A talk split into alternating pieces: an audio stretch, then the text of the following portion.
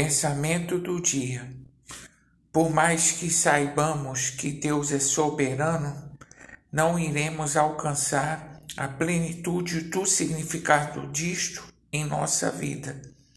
É urgente viver de acordo com a vontade dele.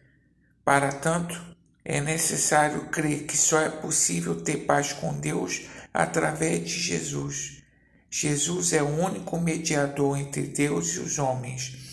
Pastor Heber Jamil, que Deus te abençoe.